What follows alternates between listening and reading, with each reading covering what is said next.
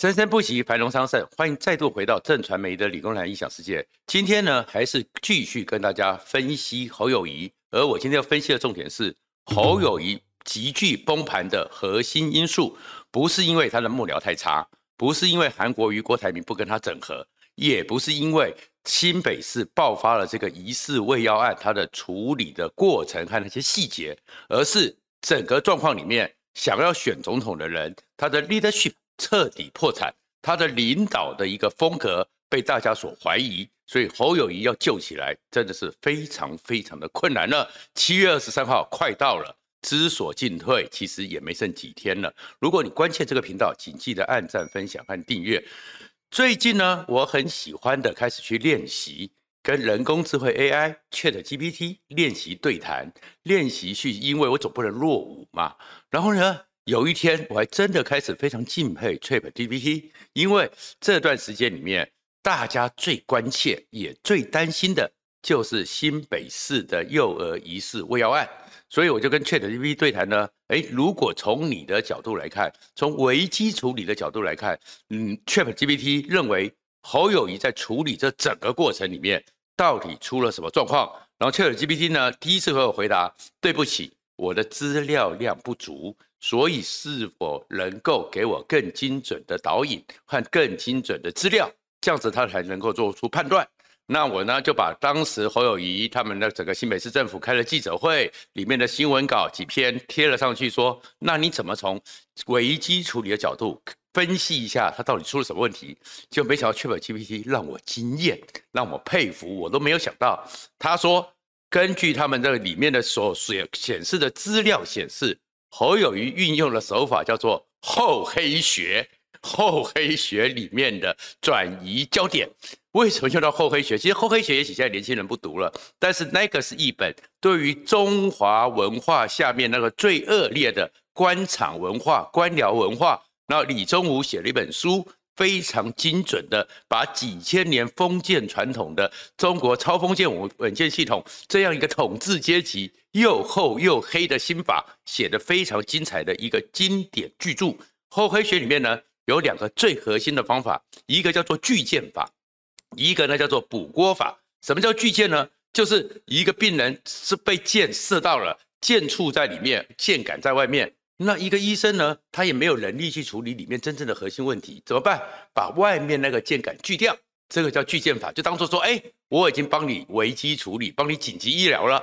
那什么叫补锅法呢？一个铁锅破了，破了以后呢，随便拿个铁皮，这边很认真的敲敲打打，好像在缝补，好像就可以应付掉。我为什么讲说这叫锯箭法、补锅法？为什么 ChatGPT 说这叫做厚黑学呢？因为出了这个事情之后，其实你看侯友宜从来不愿意。仔细的跟大家去交代，大家去讨论，或好好去检讨新北市的行政治理，到底哪个环节需要加强，到底哪个地方的螺丝需要锁紧，他一切推给过去，推过去，推到哪边去？推给的是减掉司法在处理中。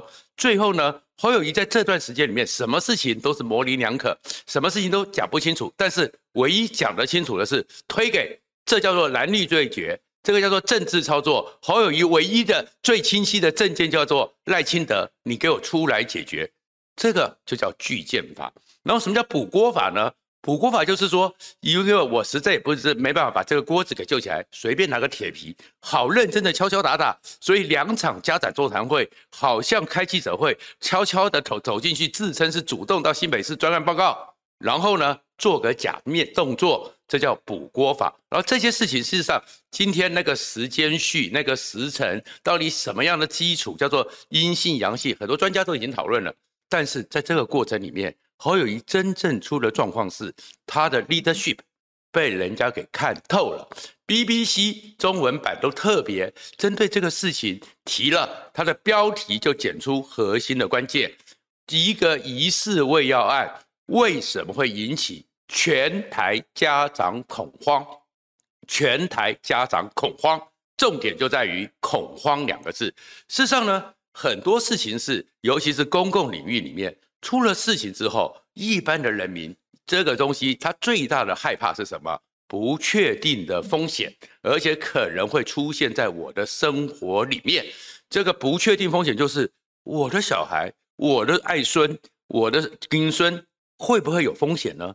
大家是很害怕的。而这个害怕的时候呢，家长需要的东西是有一个明确的指引，没有关系，我来处理，我设法帮你处理。这个叫做一个信赖和一个依靠。在越混乱的时候，越需要一个被信赖的对象。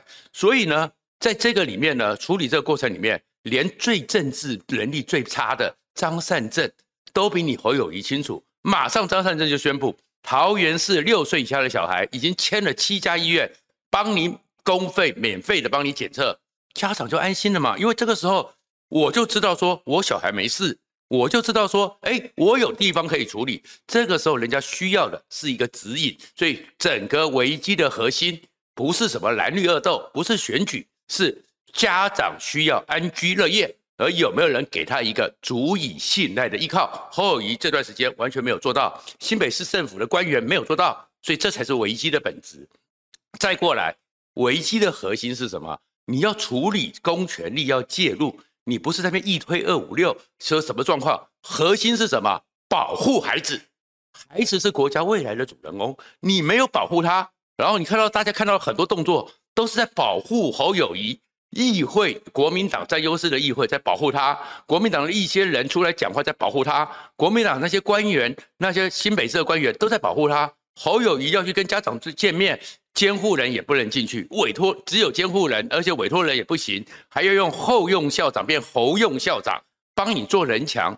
大家要看到吗？你在处理这整个过程中，你的核心是自私的，是自立的。你不是站在一个新北市选票托付的家长父母官，你是不是在保护小孩？你所有的思维都在保护侯友谊这个人，在保护他的选举，保护他的声望，保护他没有错。所以这个时候。你就完全的弄错了优先对象，然后这样一个优先对象完全被弄错了以后，所以你真正的核心问题就是出现了你的 leadership，你的 leadership 已经出了大问题了。如果你想要选总统，侯友谊过去他的历练只有警察的历练，新北市地方的建设的历练，他确确实实没有中央历练。那选民不了解吗？选民了解。那选民为什么在过去你还没有完全现行之前？那么多的人愿意支持你，或者是期待你、预期你可以选总统，因为你稳定，而最重要的就是核心的因素就是你是可以被信赖。但是你如果你现在完全不信赖了，完全不可靠，这才是你真正最大的一个危机。这个 leadership，而在 leadership 里面呢，其实有一件事情就是人生、社会成长过程中，谁能够预计会出什么突然的状况？可是这个时候，作为领袖，就是要有肩膀，我扛起来。就你喜欢讲说枪林弹雨你都不怕，可是你碰到这种事情的时候，你第一个是把盾牌还有装甲放在自己身上，不是拿去保护那些小孩子。你应该保护的小孩子，你的动作做出来，你的心态做出来，给人家这种认定，你完了，因为你的 leadership 表示你根本就是自私自利。然后，所以很多账都会翻出来了。你在那个三月四号的时候，南投县长你也是自保；你在四大公投的时候，你也是自保。所以真正的问题在于 leadership。而 leadership 一出事之后，你侯友谊表现的更让人家觉得你根本不敢扛责任、推卸责任，而且是傲慢到好像总统就该是你的，大家都该帮你服务，政极天命这样的事情。怎么会让选民支持你？所以你看他的民调已经四次、五次都是第三名，侯友谊已经变成老三，柯文哲捡到大便宜。而这个老三之下，国民党的很多小鸡都开始讲了非绿大联盟，所以可以支持柯文哲，但是立委请投我。你这个情况之下，就是你的 leadership 不被信赖。那这样讲说会对侯友谊太严苛了呢？其实我们回去看几个事情，作为一个领袖，你今天要选总统。你没有准备好，来不及准备是对的，因为你确确实实可能没有那么多时间。可是既然承担，你就要负起责任，负起责任是你的义务。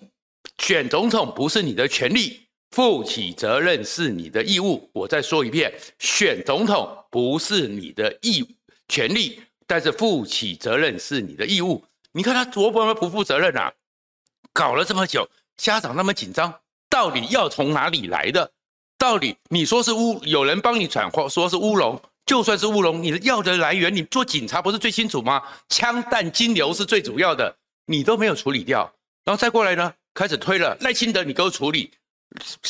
检调单位，你给我检查，然后后面再看到是你一直没办法整合地方上那些所谓的被国民党说成牛鬼蛇神的人，哎，李干龙，你帮我请吃饭，然后又传出来你跟朱立伦那边的幕僚开会的时候，幕彼此之间竟然在吵架，哎，郭台铭和韩国瑜是你国民党朱立伦该负责的，那你什么都不用负责，你凭什么选总统？所以这个就是你民调崩跌，而且恐怕七二三都救不起来的原因。我们先休息一下。